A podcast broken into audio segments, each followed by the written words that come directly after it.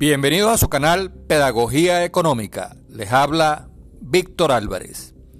Nicolás Maduro anunció que se ofertarán en la Bolsa de Valores entre 5 al 10% de las acciones de compañías públicas como CanTV, Movilnet, petroquímicas, empresas mixtas del petróleo, gas y empresas mineras, forestales y de insumos básicos de la región guayana, porque necesita encontrar financiamiento, tecnología y acceso a nuevos mercados. Por eso las ofrece ahora al capital privado. Maduro está decidido a quitarse de encima a las empresas públicas que no facturan ni siquiera para pagar la nómina, pero que se acostumbraron a vivir de las transferencias del gobierno central.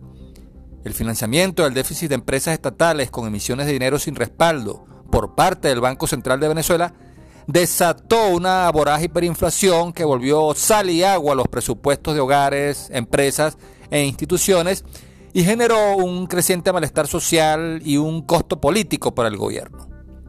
El episodio hiperinflacionario finalmente ha sido superado y ahora el gobierno toma medidas para evitar que se recrudezca la hiperinflación porque no quiere pagar el costo político electoral que puede generar de cara a las presidenciales de 2024.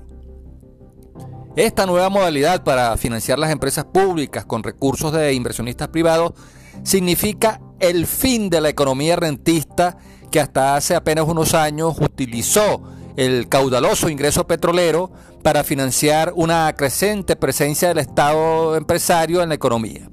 Ya no es posible transferir la menguada renta petrolera al sector empresarial público y privado a través de inversión directa o a través de préstamos a bajas tasas de interés, largos plazos y garantías flexibles eh, propios de la otrora Venezuela rentista.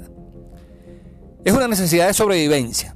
Forzado por el colapso de la renta petrolera, la prolongación de las sanciones financieras y comerciales y el impacto económico del COVID, Maduro se aleja cada vez más del modelo nacionalista, estatista, expropiador y controlador heredado de Chávez.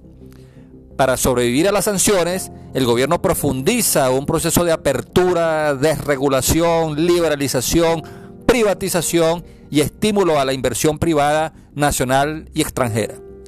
Para atraer a inversionistas serios, estas empresas primero tienen que ser saneadas, convocar asambleas de accionistas, elegir nuevas juntas directivas, activar mecanismos de supervisión y control, presentar la memoria y cuenta de su gestión, los estados financieros auditados por firmas de reconocido prestigio, eh, presentar las necesidades de inversión y las proyecciones de crecimiento y desempeño. Este proceso de desestatización y saneamiento de las empresas a ser privatizadas no es de ahora, lleva ya varios años. Comenzó con la transferencia a operadores privados de la gestión de empresas públicas en los sectores agroalimentarios, manufacturera y turismo. Seguramente ese 5 o 10% de acciones que se ofertarán a través de la bolsa de valores los tomarán inversionistas de alto riesgo que ya vienen conversando con el gobierno para asumir la reestructuración de esas empresas. Se trata de un proceso de privatización en dos tiempos. Primero, se privatiza la gestión de la empresa para que operadores privados se encarguen de repotenciarlas.